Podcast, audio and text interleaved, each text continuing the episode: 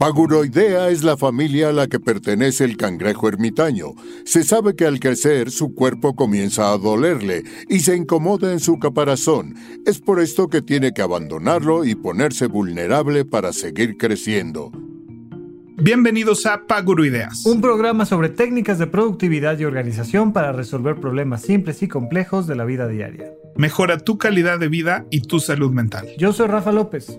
Yo soy Pepe Valdés. En el programa de hoy básicamente me voy a desahogar mucho porque tuve un tema ahí y, eh, con, con, algunos fraudes y robos y cosas y les vamos a platicar pues que de todas maneras es parte de la vida y cómo hacerlo algo más bonito. Y les vamos a platicar en qué gastamos nuestra quincena, que nos tiene muy felices, a mí mucho más feliz creo, pero muy felices nos tiene y se los vamos a compartir aquí. Y el Adulto Challenge tiene que ver con impresoras, plumones japoneses y con rehabilitación.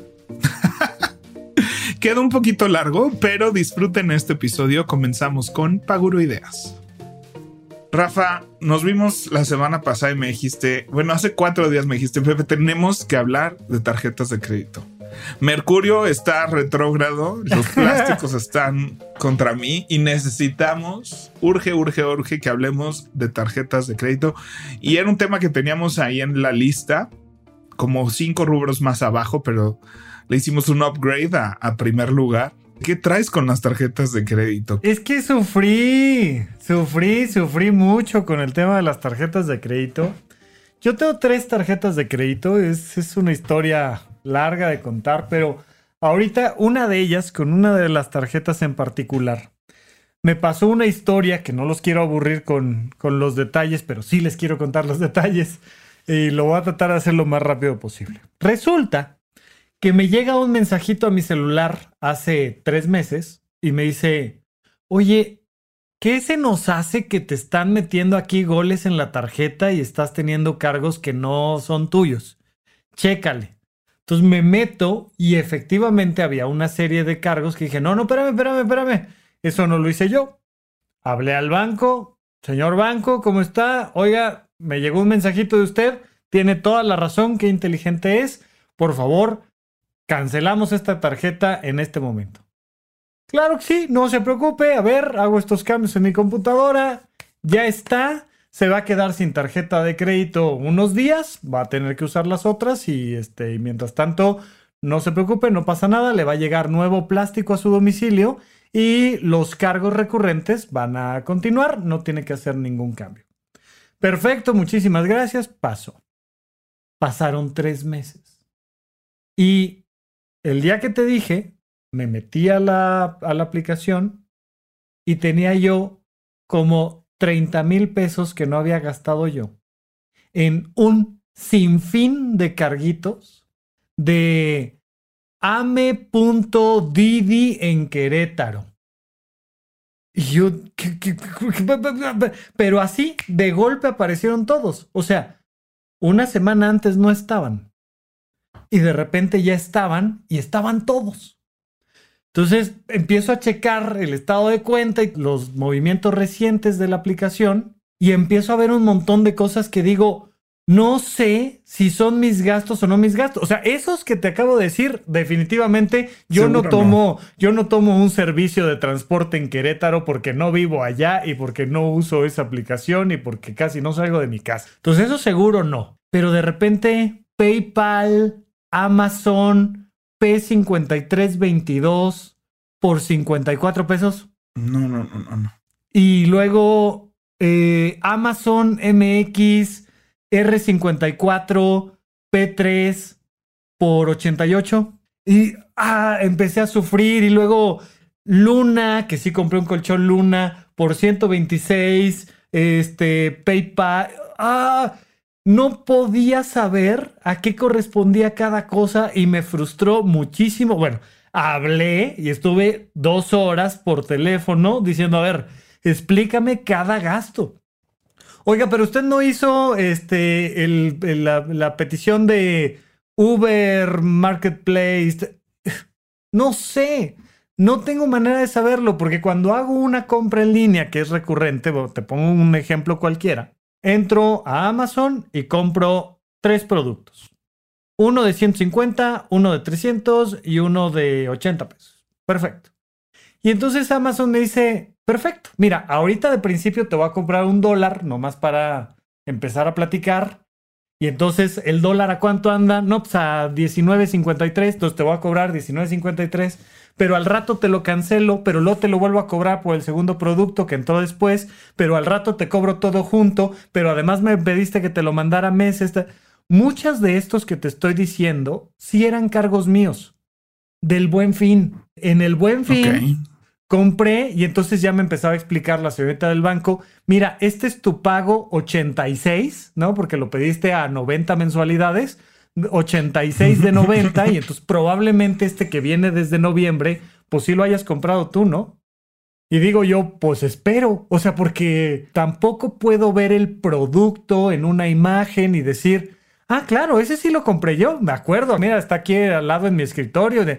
No, simplemente tengo un montón de nombrecitos raros. Y bueno, total, para ir a, la parte de, del hackeo fraudulento que hubo aquí, resulta que cuando vulneraron mi tarjeta anterior, el plástico anterior hace tres meses, la tarjeta fue reportada, fue bloqueada pero como el banco mantiene los cargos recurrentes para que no tengas que volver a dar de alta la tarjeta donde ya estabas domiciliado, el hackeo metió cargos recurrentes.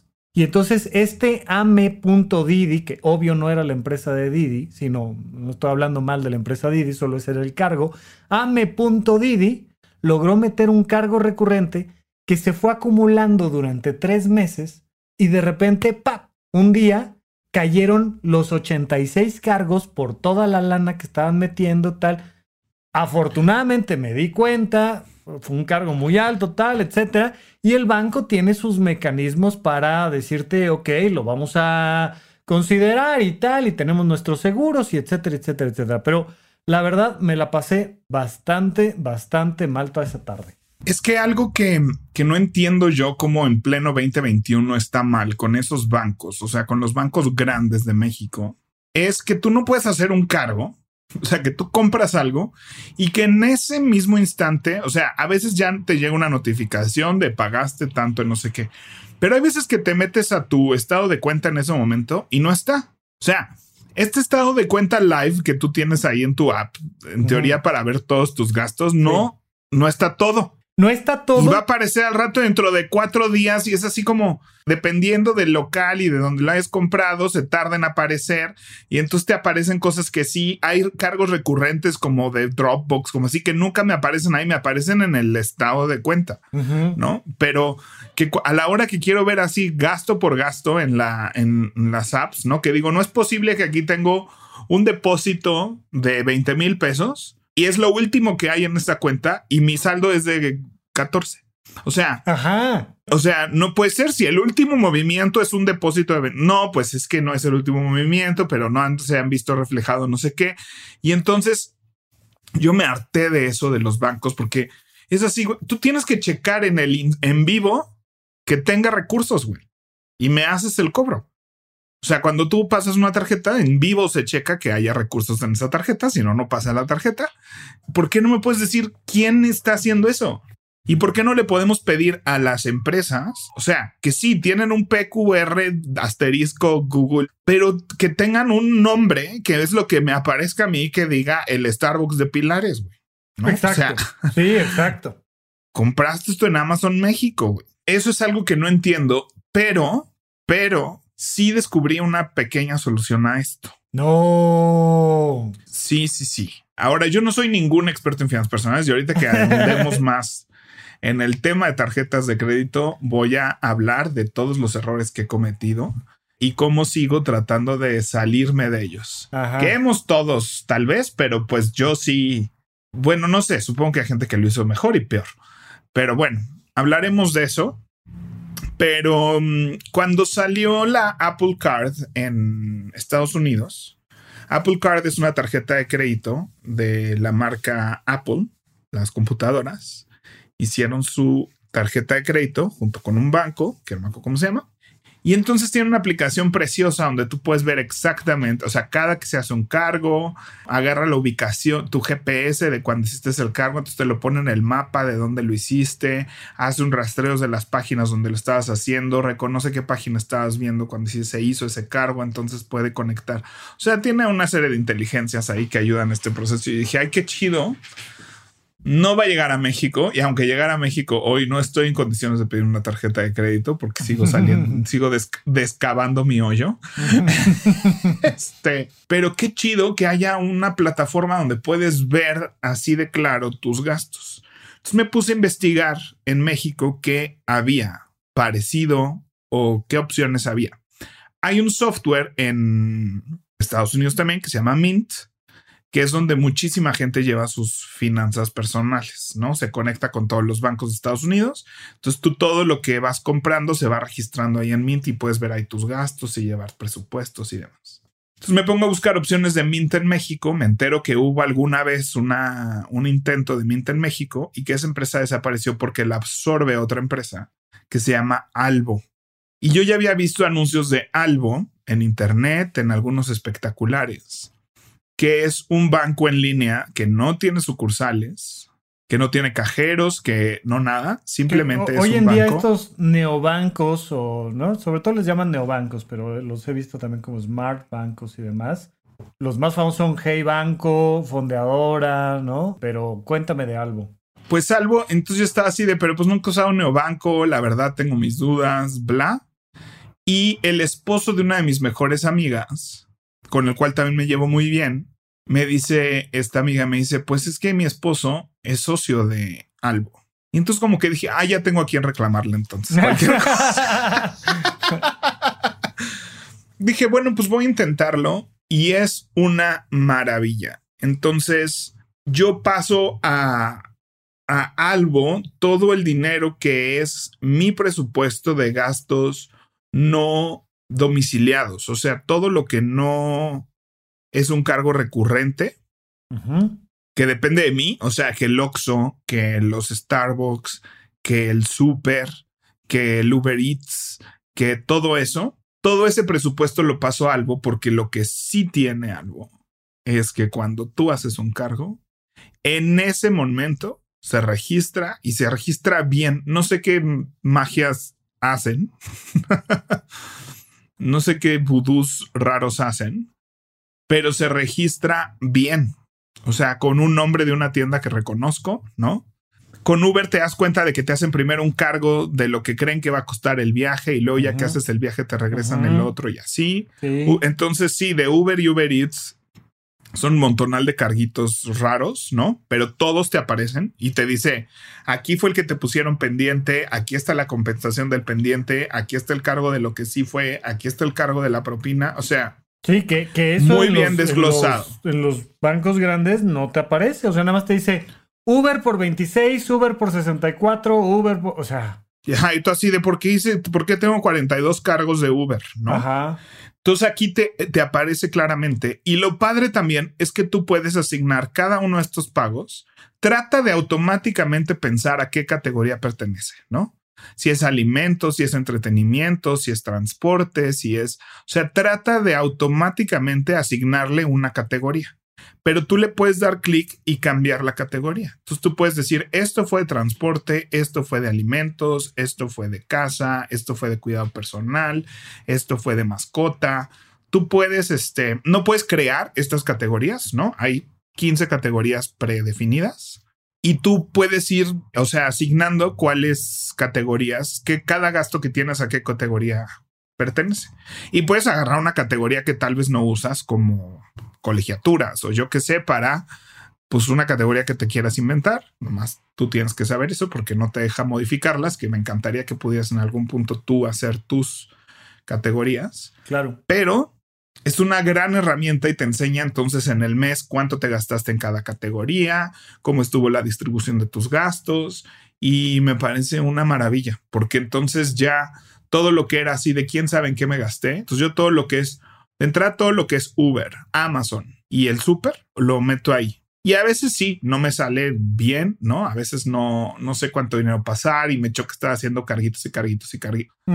O sea, pero por lo menos me empieza a dar una conciencia de cuánto es lo, lo que en teoría me voy a gastar. Entonces, lo, el pasarlo a algo es como hacer un presupuesto. O sea, decir, a ver, aquí estos son los gastos varios que, que son los que son muy difíciles de traquear en mis gastos mensuales, ¿no? Que dices, ¿y en qué se me fue?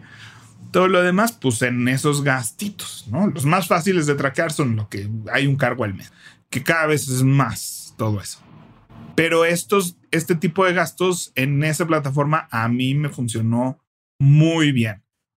Pues fíjate que yo tengo Hey Banco, que es un neobanco. La ventaja de Hey Banco es que digamos que es una especie de filial de Banorte, si mal no recuerdo, espero no equivocarme, pero de Banorte. Y entonces tienes un banco grandote detrás que te respalda en el banco chiquito nuevo. A ver, hay que entender una cosa. El principio comercial de un banco es el siguiente. Yo presto dinero. o sea, un banco a lo que se dedica es a prestar dinero y cobrar intereses por ese dinero. Punto. Entonces tú le das tu dinero al banco y otras 100 personas le damos el dinero al banco y el banco le presta dinero a alguien que lo requiere. Está prestando tu dinero y está cobrando un montón de intereses por ese dinero y de ese montón de intereses por ese dinero a ti te dice, ay, oye, te alcanzó para un peso y un chicle, te los dejo ahí en tu cuenta bancaria. Es más, si quieres de una vez te los cobro porque al rato vas a comprar otra cosa. Entonces no te preocupes, no te lo doy, ¿no? Y, y ese es el juego del banco, eso se dedica. Bueno, los bancos grandotototototes, finalmente ese es su negocio. Su negocio no es que tú seas feliz con la tarjeta de crédito. Su negocio es que tú pidas dinero y pagues intereses. Ese es su negocio. Y bueno, dentro se va volviendo otras posibilidades donde puedes guardar tu dinero, puedes invertir tu dinero, puedes ahorrar tu dinero, puedes hacer cuentas mancomunadas, puedes hacer negocios, puedes pedir créditos hipotecarios, puedes hacer un montón de cosas, pero la premisa central del banco es esa. Ahora, a ellos, por tanto, por el tamañote que ya tienen, hay un montón de cosas que les sale más cara siquiera pensarlas y que a ellos no les afecta el negocio, que dicen, mira, si a Pepe le queda claro que en el Starbucks de Pilares o de Polanco o del eh, Teatro San Rafael fue en el que se gastó no sé qué, pues a mí un poco me da lo mismo. Oye, pero es que le afecta muchísimo. Pues a mí me da lo mismo. Y entonces mover ese monstruo y hacer pequeños ajustes para ese monstruo es una cosa tremenda, porque lo tienen que hacer en Hong Kong, pero en París, pero en México, pero en Nueva York, pero en no sé qué, tal, tal, tal.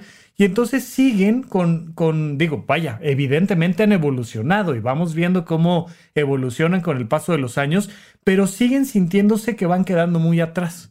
Y la ventaja de los neobancos es que están enfocados en la experiencia del usuario. Ellos lo que quieren mejorar es la experiencia del usuario porque es la única manera en la que van a tener clientes. ¿Por qué pondría yo mi dinero en Albo o en Hey Banco si lo puedo poner en Banamex o en HSBC o en Santander? Bueno, pues porque la experiencia del usuario va a ser mejor. Entonces, están surgiendo esto de los neobancos y les recomiendo al menos enterarse qué opciones hay, jugar un poquito con la información que hay en, en internet al respecto.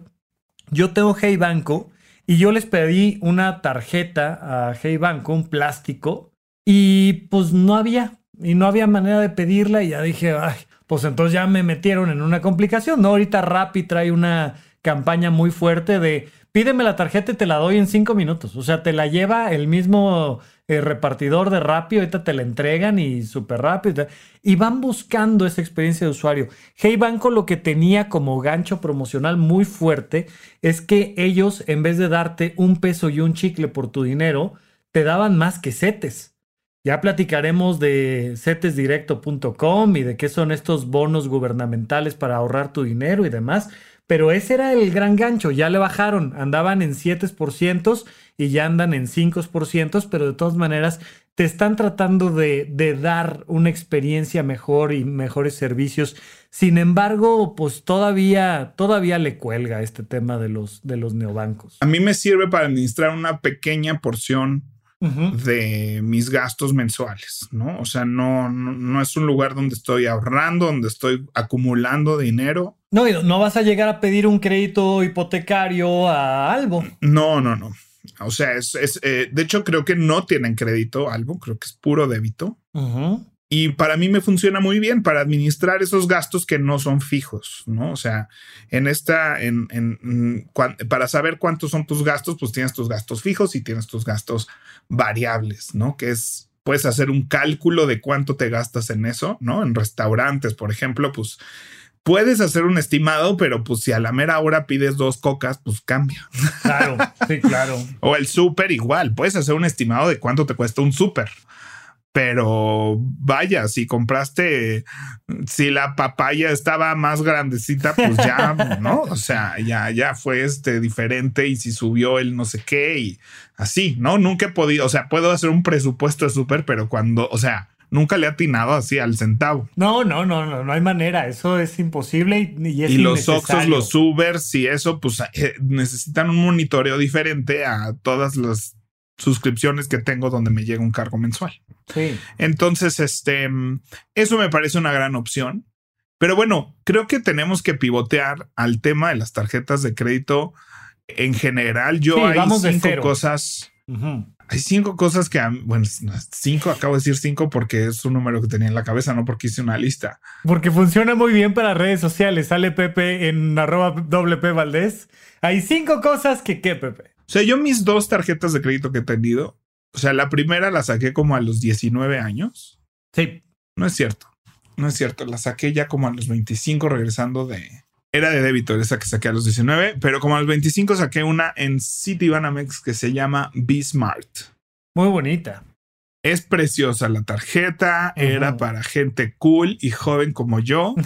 Oye, pero ¿cuánto pagas de, no sé, es para gente cool como yo, es azul, que es mi color favorito. Es azul, tiene un diseño muy bonito, una de las es esquinas es Es más redondita de la es más redondita de una esquina. La conozco, ¿Qué más necesito saber de una tarjeta de crédito? ¿No?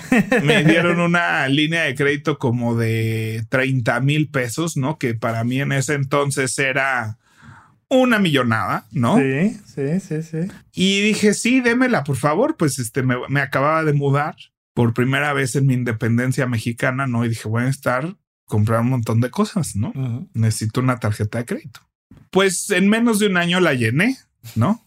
Oye, la llenaste con una millonada, porque además en ese momento para ti, tu límite de crédito era una millonada. Oye, en ese momento para mí comprarme una cama, todas las sábanas y desmadres de que la cama implica, que el cosito, que el no sé, pues pendeja, ya no sé ni en qué me lo gasté, eso pasa, todos no sabemos ya ni en qué nos gastamos, hacer, pero se llenó rapidito, o sea, en menos de un año yo ya tenía eso al tope, ¿no? Y se volvió, según yo, pues como una de débito, donde le depositaba para liberar crédito, para usarlo. ¿no? y entonces, pues. Esa es gran estrategia, Pepe. Esa era una gran estrategia. Y luego te cobran intereses, pues sí, sí, pero. bueno, pues normal, ¿no? O sea, te cobran intereses. O sea, ya sé, ya sé, pero pues yo pago mis mínimos, qué chingados, ¿no? O sea.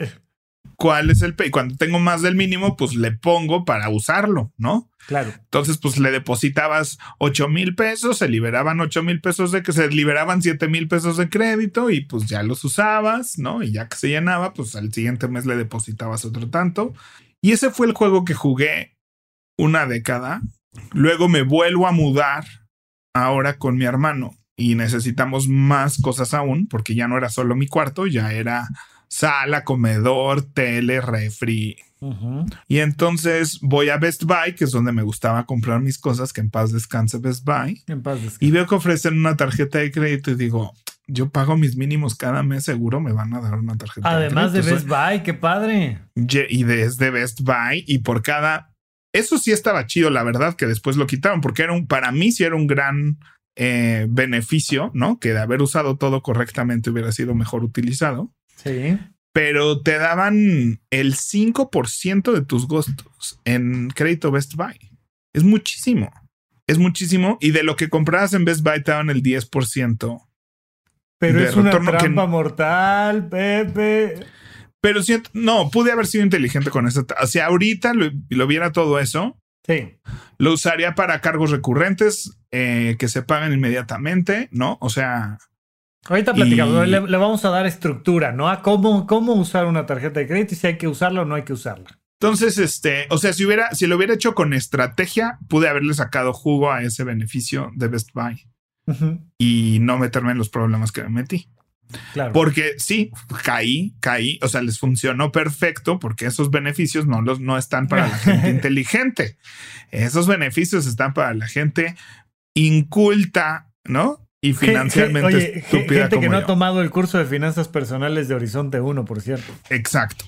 Gente que no ha ido a horizonte1.com a tomar su curso de finanzas personales. Entonces, pues obvio se llenó igual esa tarjeta y yo arrastré esas dos tarjetas llenas pagando mínimos ocho años. Ocho años. Yo, yo puse una tarjeta a tope y me llevó 16 meses terminar de pagar mis deudas. O sea, ocho años es un montón. No, pues es que tú te aventaste 16 meses tratando de salirte de esa deuda. Sí. Yo me eché ocho años dándole de comer al banco. metiéndote al hoyo más. pagando mínimos, pagando mínimos y usando la de débito. Entonces, crecí dos hijos, ¿no? Sí, me hice de dos hijos y los alimenté durante ocho años sin recibir nada a cambio, ¿no? Este, y lo platico, no porque me dé orgullo, ni mucho menos, porque creo que mucha gente está en esa situación, ¿no? O sea, yo que me muevo en un mundo no financiero, no este, culto en ese sentido, somos muy cultos en las artes y en muchas cosas, y, hay, y no estoy diciendo que todos, ¿no? Hay gente que financieramente sabe muy bien, pero a mí nadie me enseñó eso. Nadie me enseñó eso, o sea, mis papás es así de, pues si sacas una tarjeta, pagala, ¿no? O sea, básicamente es lo único que yo sabía de una tarjeta de crédito. Y es como de, obvio, o sea, pero ahí no, dice, pues ya pago mínimo, esto es lo mínimo que me están pidiendo, ¿no? Ya. Ajá, y pues alguien me dijo, deberías de pagar por lo menos el doble del mínimo para todo bien. Entonces yo pagaba el doble del mínimo y me sentía, bueno, no mames, tengo un control de mis finanzas cabrón. no, pero, pero aquí estás marcando un punto muy importante, que es que el tema de las finanzas en general y especialmente de las tarjetas de crédito, nos asustan con ellas y nadie nos enseña a usarlas bien. Y eso es una cosa terrible. Y los que cometemos imbeciladas como la que yo les acabo de platicar, no lo decimos. Esto es la, o sea, vaya, ya que yo lo grabé, ya que yo lo grabé ahorita, es, es un gran, es un gran coso para mí, ¿no? Pero porque entiendo que que nos tiene que dejar de dar pena, que nuestra relación con el dinero tiene que cambiar y que tenemos que decirnos así de no hagas esa pendejada. Oye, oye, perdóname, te voy a interrumpir ahí. Fíjate que lo he comentado eh, en el otro extremo, pero aquí quiero hacer una propuesta muy clara. Debemos de dejar de normalizar que en las sobremesas se le pregunte a la gente, ¿y tú cuándo vas a tener novio o hijos cuando te casas? Eso es algo que no tendríamos por qué preguntar. Y debemos de dejar de ocultar el tema de las finanzas. Oye, ¿cuánto ganas? ¿En qué inviertes? ¿Cómo está tu portafolio? ¿Cuánto ahorras? O sea, poder decir, oye, traigo una deuda con la tarjeta con tus amigos, con tus cuates, tal. Y con quién te acuestas o te dejas de acostar, pues ya sabrás tú si abres el tema o no. Bueno, depende de la sobremesa, porque fíjate que la familia de mi papá es muy de hablar de dinero en la mesa y muchas veces es muy incómodo porque nomás están jugando a ver quién la tiene más grande. Eso, claro, no, me refiero, por supuesto, por supuesto, pues en este tampoco sentido, es sano. Estoy totalmente de acuerdo contigo, pero. Porque mi abuelo les educó así de que su valor como personas es su valor en pesos. Por supuesto. Ahora, por supuesto que por otro lado me refiero a. Lo comentaba recién en Horizonte 1, ¿no? Es más probable que tus papás te hablen de sexo a que te hablen de finanzas personales. O sea, más allá de quién la tiene más grande, en el sentido de decir Oye, platiquemos, o sea, en buena onda, así como me pasas la receta para hacer el espagueti que te quedó delicioso. O sea, como poder entre nosotros irnos dando tips y recomendaciones y decir, oye, no te pierdas este video, oye, chécate este libro. Tú me recomendaste por ahí un libro de finanzas que me encantó, que tiene todo el factor emocional. O sea, ese tipo de cosas que es, platiquemos, platiquemos de, de, de, de nosotros en ese tema, en ese sentido y con esa actitud platicadito, no en el sentido de, pues yo gano tanto y yo gasté no sé qué. no, no, de eso sí se habla mucho, ¿no? O sea, a mí sí me alcanza, a ti no te alcanza, que es una manera terrible de hablar de finanzas. Y la realidad también es que, o sea, tú también que dices así, ¿de dónde están tus inversiones y no sé qué? O sea, hay mucha gente que está todavía en la raya de, de nivelar gastos contra ingresos. De hecho, la gran mayoría del planeta Tierra. O sea, cuando ves la relación de ingresos y gastos de la población mundial, el 96% de la gráfica es plana, plana, plana, plana, plana, y luego tiene una espiga tremenda de los ricos, ricos, ricos, ricos.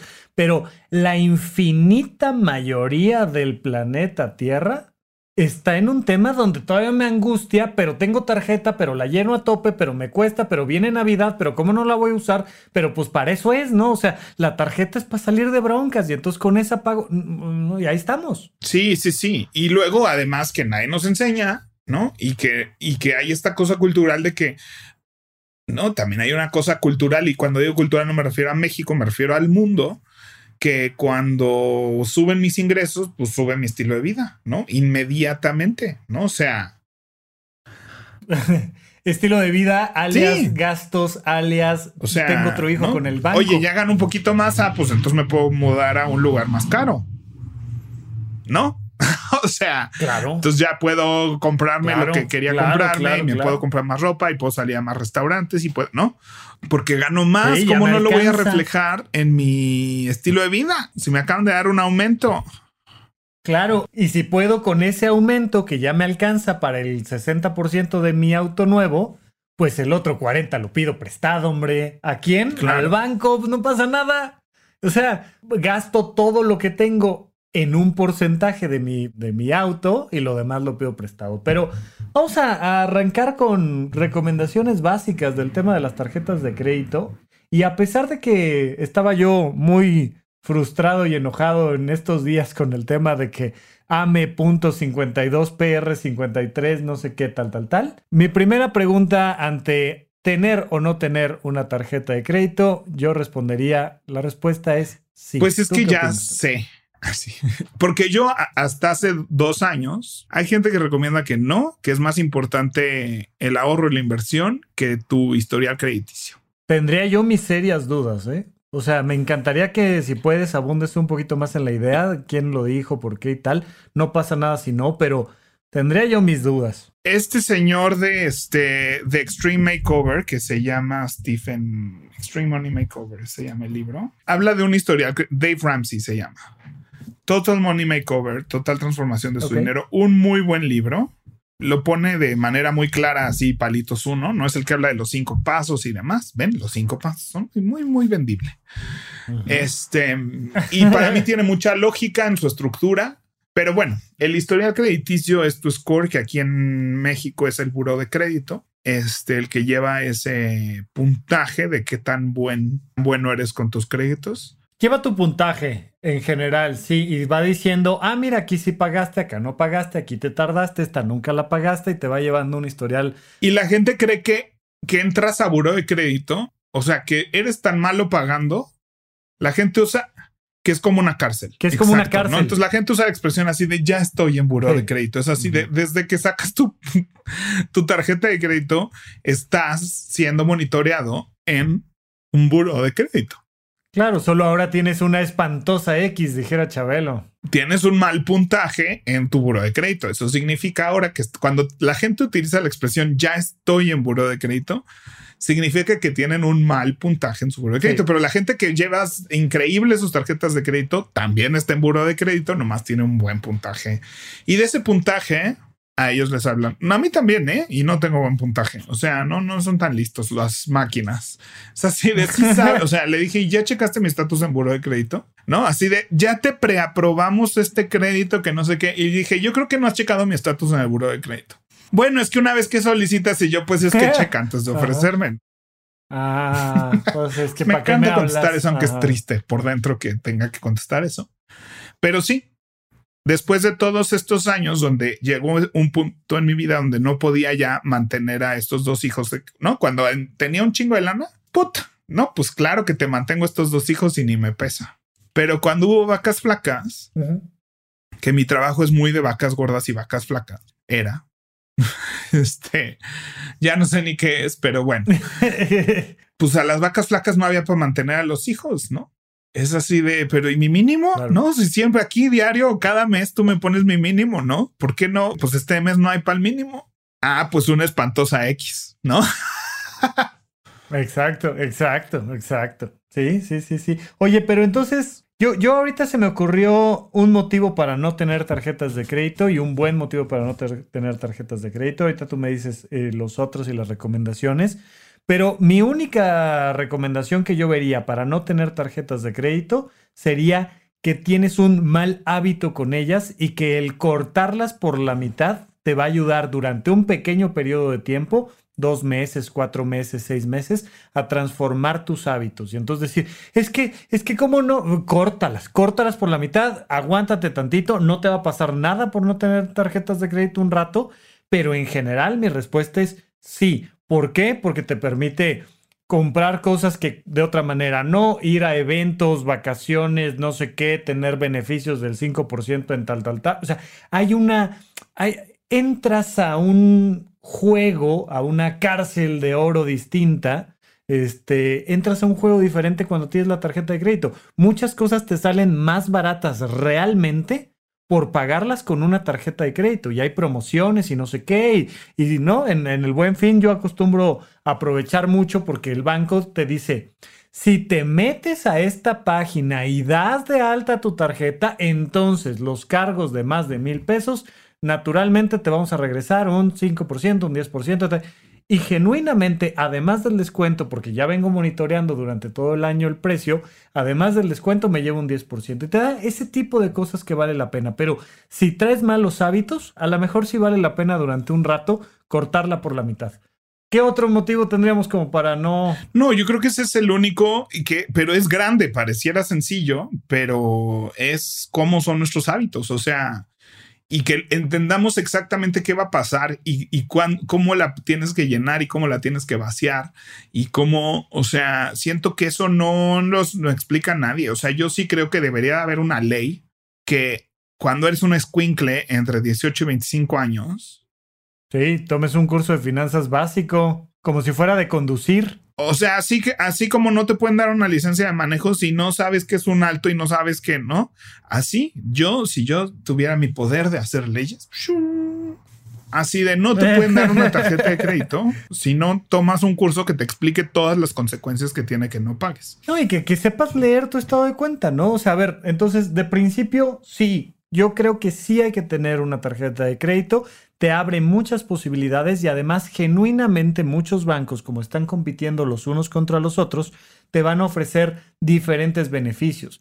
Que si un cuarto exclusivo en un aeropuerto, que si no, que si más bien lo que te vamos a dar es, te vamos a regresar la anualidad si haces tales cosas, que si más bien lo que tienes es llamada telefónica a un concierge de no sé qué, que si más bien lo que te ofrecemos son eventos exclusivos de tal, tal, tal, que si te damos un retorno de, tu, de tus gastos de X. Tú ve cuál es la mejor. Al final de cuentas, la meta de la tarjeta de crédito es nunca pagar intereses. Si tienes eso claro, la que quieras y venga bien para ti. Y la mejor no es la más bonita. La mejor no es la más bonita. No sean como yo, no sean un artista como yo. No, no digan quiero esa tarjeta porque es la más bonita. O porque es la de Mickey, o porque es la de no sé qué. O sea, Vaya, porque esos son los ganchos que usan, sobre todo en, jóvenes, ¿no? O sea, por eso hay tantos productos para jóvenes, porque ahí es donde te agarran para el resto de tu vida. Sí, la del equipo de fútbol, la de, ¿no? Best Buy, la de... O sea, yo llegué a mis 36 años así tratando de cortar el cordón umbilical que hice con Banamex, ¿no? O sea, que dices, no, porque la de Best Buy se pasó a Banamex, entonces yo ya tenía dos tarjetas en Banamex. Entonces, bueno, pero sí hay que tenerla y hay que saber cómo usarla. Y hay que entender que la tarjeta de crédito para lo que te va a servir es para generar un buen historial crediticio, para tener beneficios que no tendrías con el efectivo, entre otras cosas que si alguien te asalta en la calle y se lleva tu efectivo, no haya quien reclamarle. Y en este caso yo sí le hablé a mi banco y le dije, oye, aquí un ladrón me robó Y mi banco me dijo, está bien, no te preocupes, lo vamos a resolver, nos va a llevar unos días, pero lo vamos a resolver. Y me mandaron mi lista de todos los cargos que no, se están reconociendo y tal. Bueno, ahora, ¿qué hay que hacer? No debo de gastar con mi tarjeta de crédito dinero que no tengo. Eso es súper importante. Ay, pero es que, ¿y si hay una emergencia de, entonces pide un préstamo distinto? Hay otros mecanismos para hacerte de dinero con una tasa de interés más baja. Por ejemplo, cuando pides un, crédito para una hipoteca, para un auto, cuando tienes una emergencia, cuando agarras de tu fondo de ahorro de emergencias. Hay otros mecanismos para las emergencias, pero las tarjetas de crédito no son para eso. Claro que podría haber una circunstancia en donde estás de viaje y no sé qué y tal, y tienes que sacar la tarjeta. Sí, por supuesto, pero en general la mentalidad tiene que ser la tarjeta de crédito es para gastar dinero que sí tengo, no que un día tendré. Y entonces gasto y lo puedo meter a meses sin intereses o revolvente. Revolvente significa que lo, lo, voy a pagar en la siguiente fecha de pago y ya, lo pago completo. O lo pago a tres meses o a cuatro meses, pero de todas maneras es dinero que yo ya tengo. Y entonces tengo la posibilidad de ver ahí que hay pago para no generar intereses y pago mínimo y mi fecha de corte y mi fecha de pago. Yo eso tengo que tenerlo bien claro. O sea, yo sí creo, yo en mi, en mi reestructuración económica y en mi reentendimiento de las cosas, yo sí creo que el primer paso no es la tarjeta de crédito.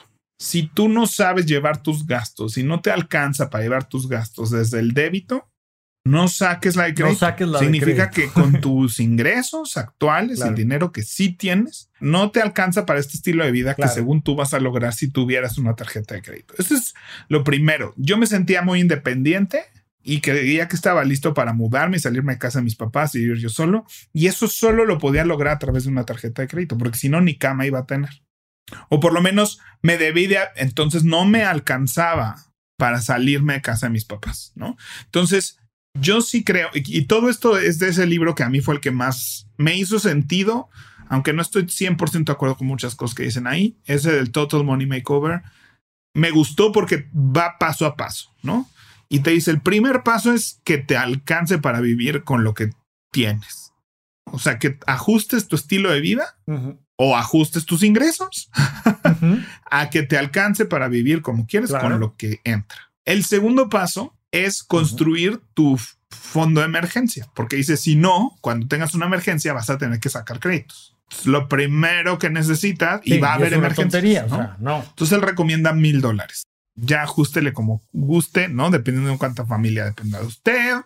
Y así, o sea, yo diría... La, la, recomendación, ahora sí que en pesos, es de tres a seis meses de tus, de tus gastos.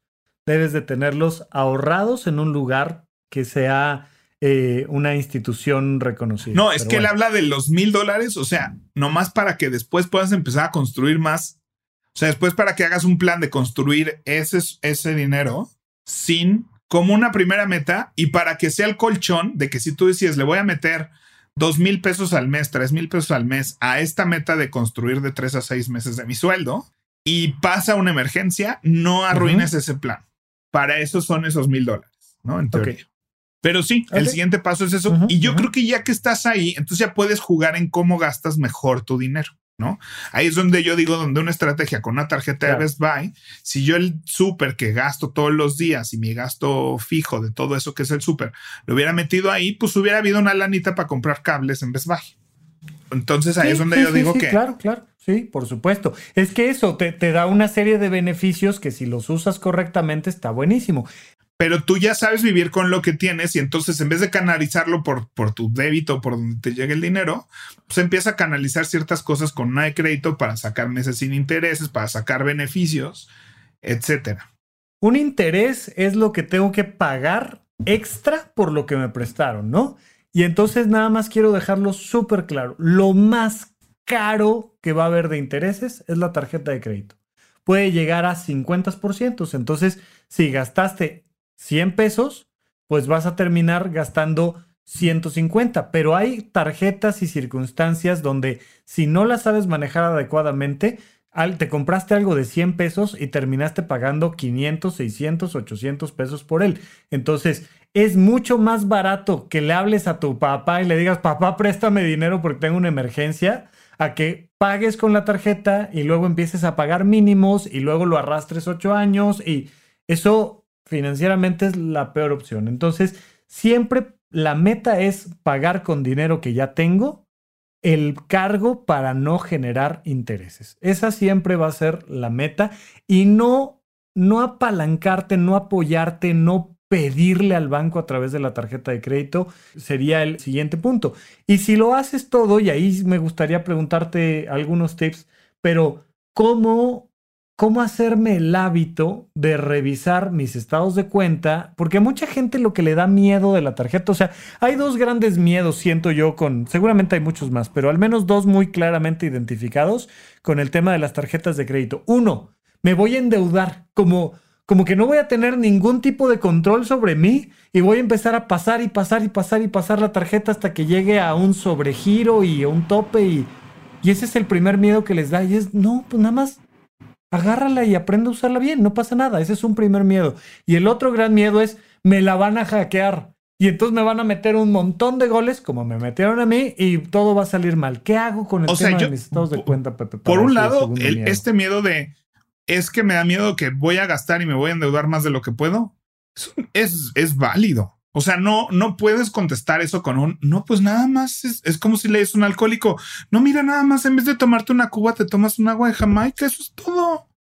Pero nos da miedo como si todos los que tomáramos un tequila nos fuéramos a, volver alcohólicos. Y eso tampoco es cierto. O sea, es como de, güey, es que, que no vaya a haber alcohol porque todos vamos a terminar. No, está bien, está bien. pero el mundo está diseñado para, o sea, el mundo está diseñado para que la cagues. o sea. Claro, si no tienes el mínimo de información. Es, es eso. O sea, creo que ya tienes que tener mínimo de información porque es como lo que hablamos de las redes sociales. Las redes sociales están científicamente diseñadas, invierten millones y millones de dólares en investigaciones científicas de cómo te hago adicto a mi app cómo hago las notificaciones, cómo te pongo corazoncitos, de qué color te pongo el numerito, todo eso para ser como te hago más adicto a mi app. Y los mismos millones se invierten en cómo hago que te gastes dinero que no tienes. Correcto. Y aún así, no le recomendaría yo a alguien no tengas un celular y no tengas redes sociales porque como invierten millones y millones de dólares en volverte adictos, todos nos vamos a volver adictos. Espérame, tampoco es cierto, ¿no? O sea, también podemos poner el celular en modo avión y no pasa nada. Con un poquito de información, te sales de ese default y entonces te conviene tener una tarjeta de crédito y no te vas a endeudar nomás por tenerla en tus manos. O sea, no creas que es una teoría de conspiración, ¿no? Que me cagan las teorías de conspiración porque es opinar con verdad y una supuesta inteligencia sobre cosas que no tengo ni idea ni he investigado. Entonces, si crees que es una teoría de conspiración, investiga y decide si es para ti o si no es para ti. Porque en efecto, tú has visto mucha gente cagarla y entonces dices, a mí me da miedo ser uno de esos. Pues sí, todos lo que, los que la hemos cagado es porque no teníamos la información. Entonces, si te da miedo ser una de esas personas, infórmate antes de aprender. Toma un curso de finanzas personales, sigue a gente, entra a horizonte1.com y toma finanzas personales, sigue a gente YouTube que hace finanzas personales, aprende y la verdad es que tampoco necesitas acá un diplomado de no sé qué, o sea, un buen libro o unos buenos cinco videos de YouTube y ya tiene... Con cinco videos de, YouTube estás del otro lado. Si te echaste el libro, bueno, ya, uff, ya. Yo ahorita que así, ¿no? Si mi sobrino cumpliera 18 años hoy y me dijera, quiero una tarjeta de crédito, le regalas un mes gratis de Horizonte 1 y ya con eso, ya, o sea, Después le das la tarjeta. Es que realmente no necesitas tantísima información para protegerte de ese primer miedo. Yo diría, primero es el balance. O sea, si no te alcanza con lo que ganas para lo que quieres, no, la tarjeta de crédito no es una solución, es un problema. Correcto. Yo le diría, a mi sobrino yo le diría, ¿sabes qué? Te alcanza para pagar la anualidad de la tarjeta, ahí saca la tarjeta. Y luego cuando te alcance para hacer el primer pago a la tarjeta, le metes a la tarjeta. Pero creo que sí sería interesante el decir, primero tienes que tener un balance entre tus ingresos y tus gastos que te dé dos mil pesitos o mil pesitos extra para pagar la anualidad de la tarjeta. Y te voy a decir una solución que hablamos hace poco, que son las tarjetas de rehabilitación.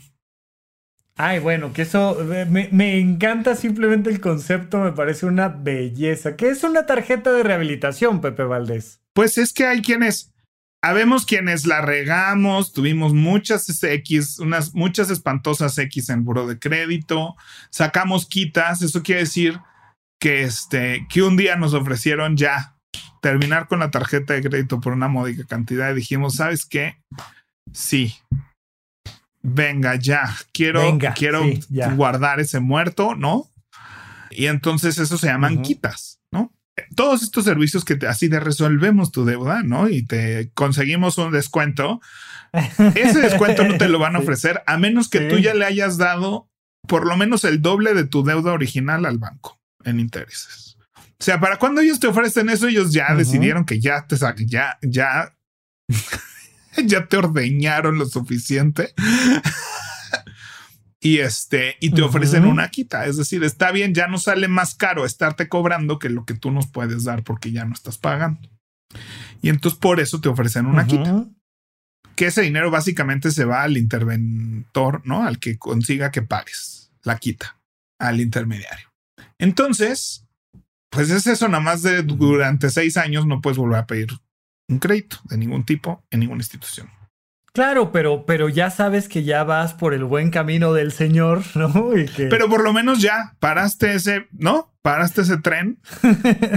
Yo sí estoy así de si no me den una tarjeta de crédito en seis años de aquí, pero necesito en algún punto, si quiero pedir un crédito de una casa, de un coche, aunque sea dentro de seis años, necesito rehabilitar mi score en el buro de crédito. Necesito mejorar mi historia crediticio y demostrar que ya aprendí, que ya, ya pequé y ahora lo sé, señor, ¿no?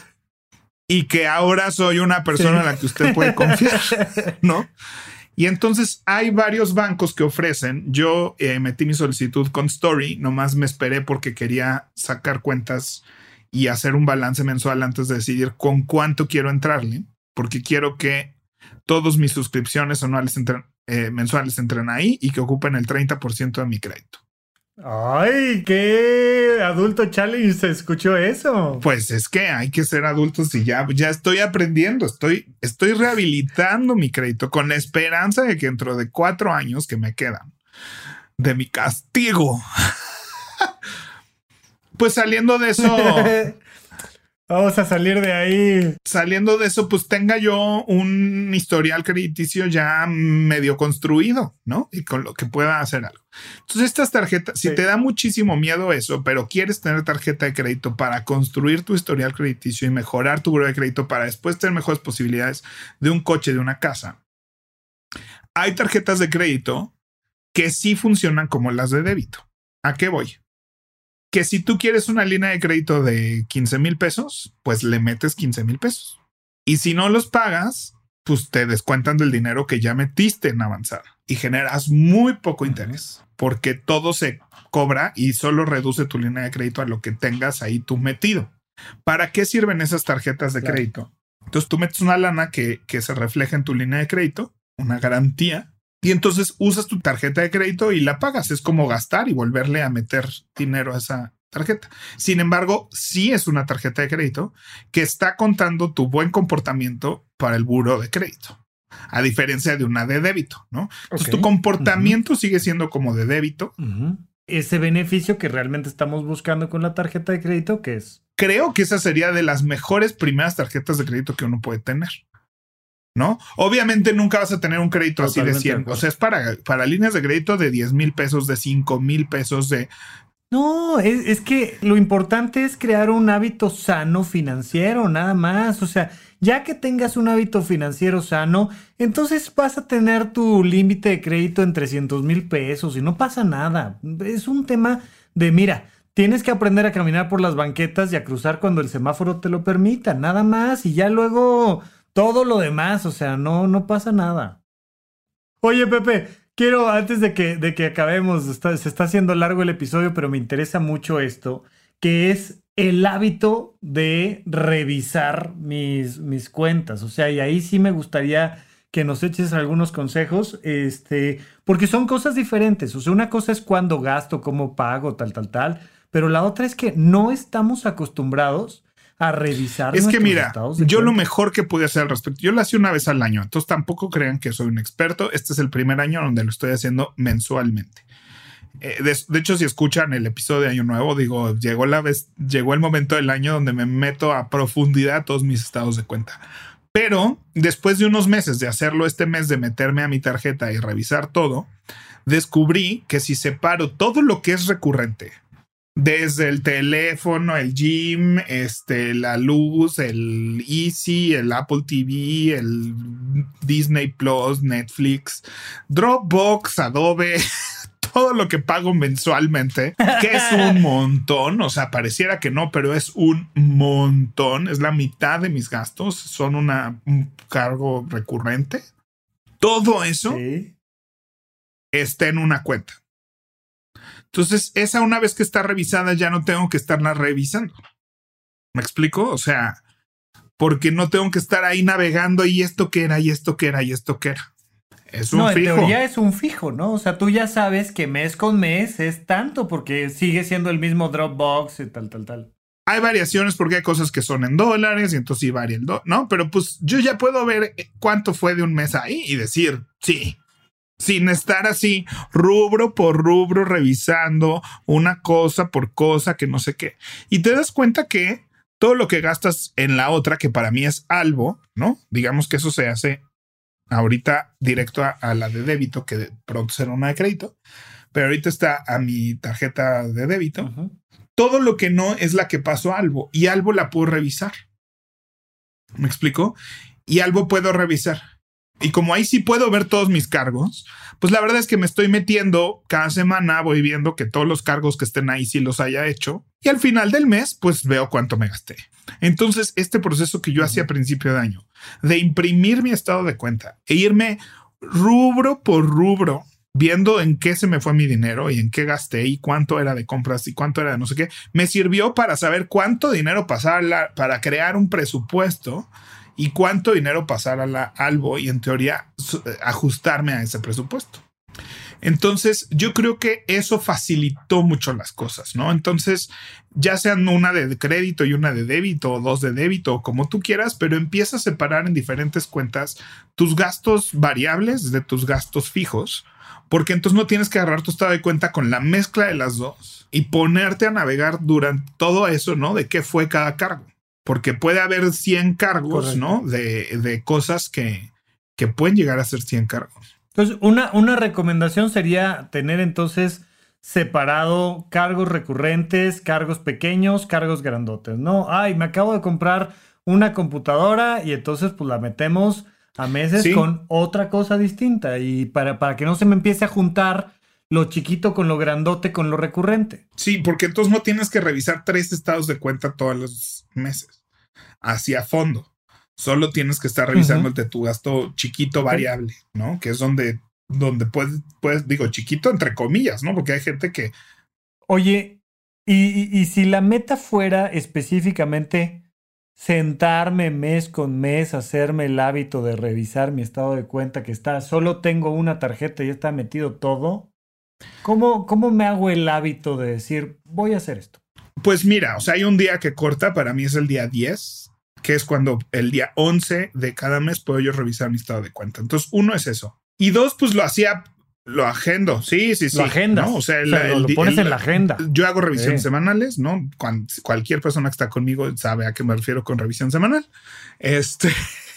Entonces, dentro de tu revisión semanal, si caía revisión de estado de cuenta, pues lo hacía, ¿no? O decidían que, este, qué fin de semana lo iba a hacer y lo imprimo en papel yo, ya sé que es súper no eco-friendly, ¿no? Pero ahorro mucho papel en muchos procesos. Este no es uno de ellos porque me gusta marcarlo. Entonces saco unos marcadores de colores que me encantan, japoneses preciosos que me compré. Este, imprimo el estado de cuenta y me pongo a marcar todo. Y eso me ayudó a saber exactamente cuánto gasto, cuál es mi gasto mensual, ¿no? Que después hablaremos de eso, pero en, este primer paso que dijimos que es balancear ingresos y egresos, de verdad, o sea, yo no tenía ni idea. O sea, crees que tienes idea de cuánto gastas al mes y no tienes idea hasta que no haces esa lista. O sea, yo no daba crédito de que todas mis suscripciones mensuales lo que acumulaban. O sea, es impresionante. Sí. Que dices, güey, el Netflix hay 150 pesitos al mes, el spot sí, del premium, sí, con queso y aguacate está bien. Y sópatelas, ¿no? O sea, que dices, ok, sí tengo que, que nivelar. Y de ahí salió que empezamos con que voy a quitar todos los servicios de streaming, ¿no? Y voy a ir escogiendo. Ahorita ya llevo dos meses sin Disney Plus y ya, ya se juntaron cuatro o cinco cositas que quiero ver. Entonces bajaré Netflix y me iré con Disney Plus un mes y ahora a fin de mes sale lo de HBO Max, entonces quitaré Disney y pondré HBO Max. Ay, eres todo un adulto, Pepe. Cuesta trabajo, todavía la cago mucho. Tengo un largo camino por recorrer. Lo digo para que tú que nos estás escuchando y escuchas a Rafa así de cómo está tu portafolio, ¿no? Si dices, ay, espérate, güey. O sea. No, y, y, y, y, a mí me urge, digo, lo tenemos ahí en la lista, todavía tarda, pero me urge que sepas que también con deudas, puedes tener un portafolio de inversión con bien poquita lana. O sea, de verdad, con muy poquito dinero, pero lo platicaremos. No, y así está, así está ahorita para que vayas, ¿no? O sea, es justo esto, estás reconstruyendo algo mientras sales de la deuda, vas poniendo una escalera fuera del hoyo. Y sobre todo lo que estás reconstruyendo más que tus finanzas, que sí, es tu mente y tu corazón. O sea, sí, es, es como ay, me estoy convirtiendo en algo distinto yo en mí, en mi autoconcepto, y está padre. ¿Y sabes qué? Y te hace sentir que, o sea, aunque le hayas cagado y, y hay una quita ahí que de verdad casi, casi marqué en el calendario cuando me le iban a quitar de mi historial crediticio, o no quitar, pero ya no contar dentro de mi puntaje. Y métanse a Buro de Crédito también a ver su puntaje y afrenten esa realidad y vean dónde perdieron y dónde ganaron puntos, ¿no? Es un ejercicio muy sano Fíjate que yo pedí, pedí un, un, historial completo. Ahorita, perdónenme, yo no soy financiero, soy psiquiatra, pero no me acuerdo cómo se llama exactamente esta solicitud. Pero pides una solicitud amplia de tu, de tu buró de crédito, del buró de crédito. Y venía ahí un mes, Pepe, se me fue pagar la luz. Se fue. Y hasta que, pues, en algún momento, los de la luz me dijeron, oye, me debes. Ah, pues sí, ¿cuánto es? No, tanto, aquí está ya. Con ese me limitaron el préstamo de un crédito que estaba yo buscando, este, porque la empresa que, oye, pero aquí tienes un cargo, sí, brother, pero de 100 pesos. Pues, pero es que no, es que sale ahí una espantosa X.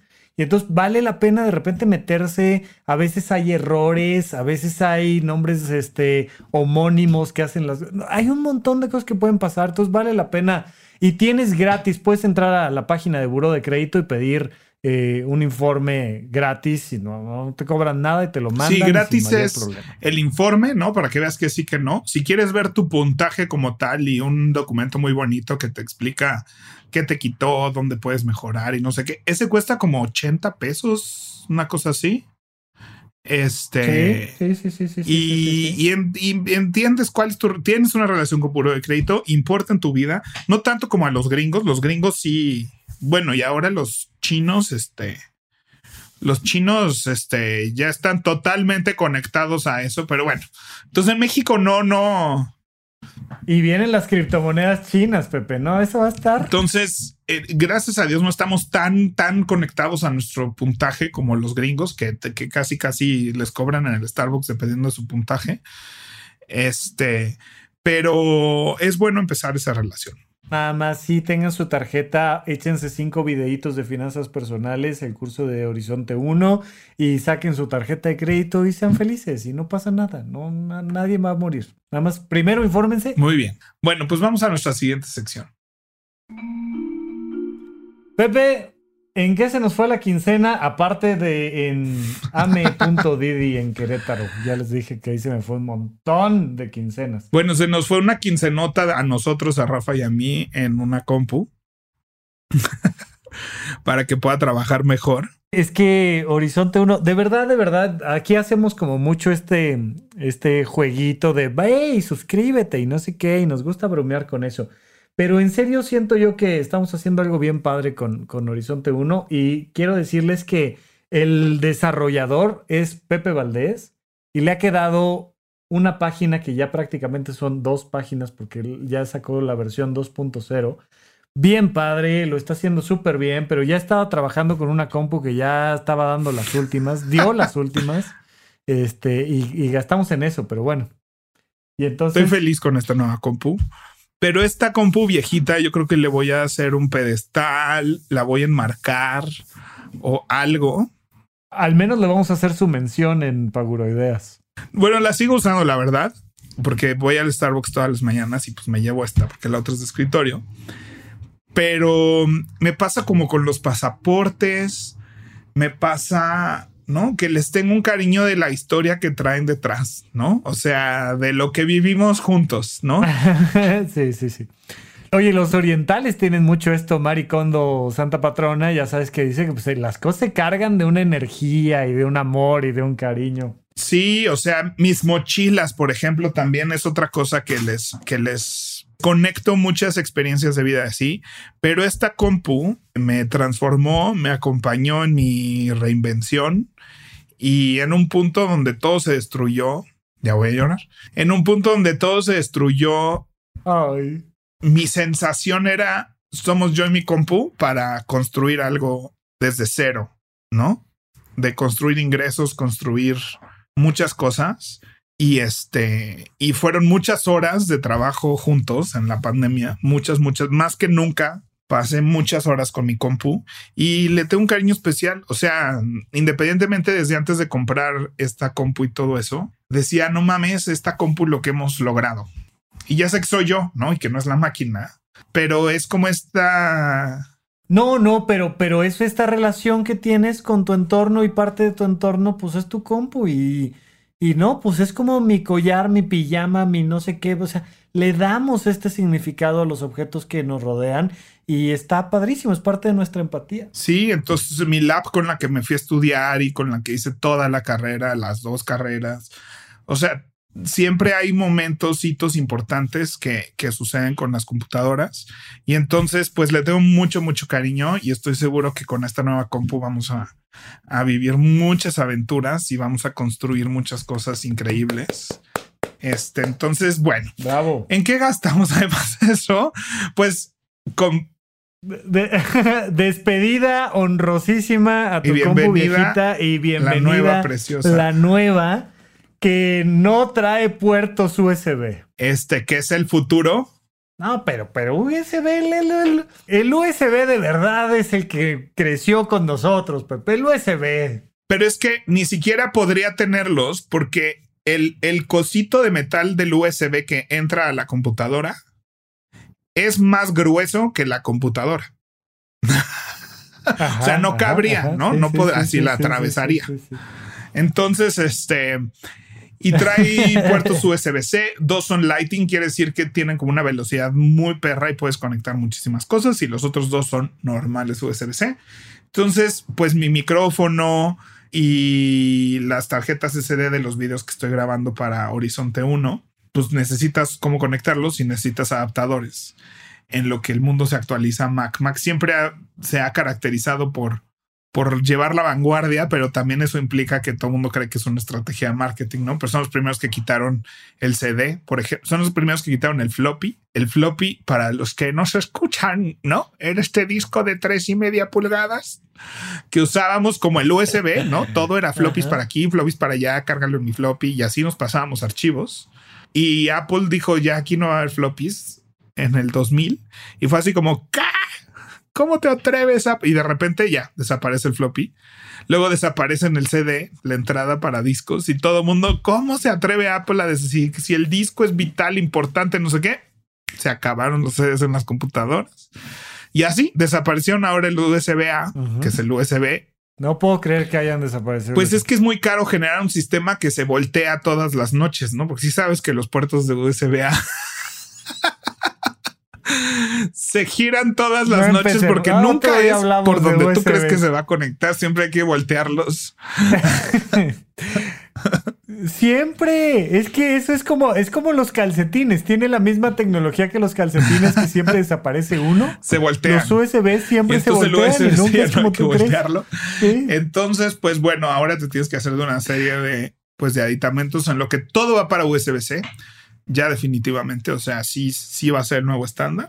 Eh, después de que pasamos por un montón de cosas intermedias, creo que este, el USB-C es lo que llegó para quedarse. Muy bien.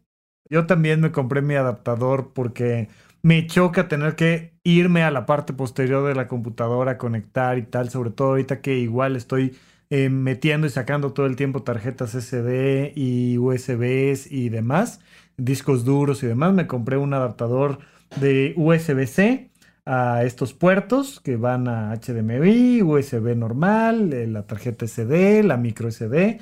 Y yo me gasté como 500 pesos y estoy feliz con mi, con mi adaptador. Yo me compré uno en Steren, me costó mil, mil cincuenta, una cosa así. Y tiene HDMI, dos puertos USB A, micro SD, SD y HDMI. Bueno, pues vámonos a nuestra última sección, hashtag Adult Challenge. Pepe, y para los que se han quedado en este episodio especial largo de Paguro Ideas, nuestro hashtag Adulto Challenge, yo creo que tiene que ver necesariamente, Sí. ¿no? Nuestro tema de las tarjetas. De principio, me parece muy buena idea. Yo, yo lo iba a mandar por otro lado, pero lo que dices de separar el tema de los gastos recurrentes a los nuevos. Si eres de ese nivel de adulto que ya tienes dos o tres tarjetas de crédito, creo que suena muy interesante, me gusta. Y si no, al menos lo primero sería ver la relación entre ingresos y gastos para ver si eres de los de tarjeta de crédito o... Y creo que, o sea, para saber gastos tienes que imprimir un estado de cuentas, sacar una calculadora, ni siquiera un Excel. O sea, Excel ya me parece paso dos. Creo que tienes que hacer una, así, un estudio de qué, de qué, en qué se me fue mi quincena, ¿no? y partir de ahí Sí, para, sí, sí, para mejorar sin pena, sin miedo. Y este, y aquí te acompañamos. Buenísimo, pues muchas gracias y no olviden comunicarse con nosotros en arroba WP Valdés. Y arroba Rafa Rufus. ¿Por qué lo dijimos al revés? Valdés con S, Rafa Rufus con doble R al centro. Se me ocurrió, se me ocurrió, dije, a ver, a ver, nada más que como hay ahí también un delay del Zoom y ya que estamos sacándole Pues ya. a esto, vamos a ver, ¿no? Eh, pasa nada. ¿Qué películas has visto, Rafa? no, ya, ya, ya, vámonos. Pues fíjate, bye. Pepe, que me acabo de comprar. Buenísimo, gracias a todos, gracias Igual, por quedarse bye, hasta acá, les mandamos un abrazo.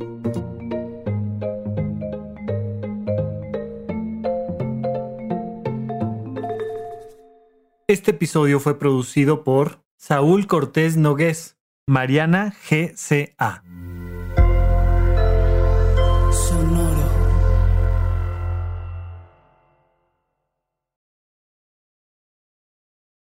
Hey, Drew Scott here, and I'm Jonathan Scott, reminding you that life's better with a home policy from American Family Insurance. They can help you get just the right protection at just the right price and help you save when you bundle home and auto. Kind of like Goldilocks and the Three Bears. It'll be just right for you. We love a custom build. American Family Insurance. Insure carefully, dream fearlessly. Get a quote and find an agent at amfam.com. Products not available in every state. Visit amfam.com to learn how discounts may apply to you. American Family Mutual Insurance Company SI and its operating company 6000 American Parkway, Madison, Wisconsin.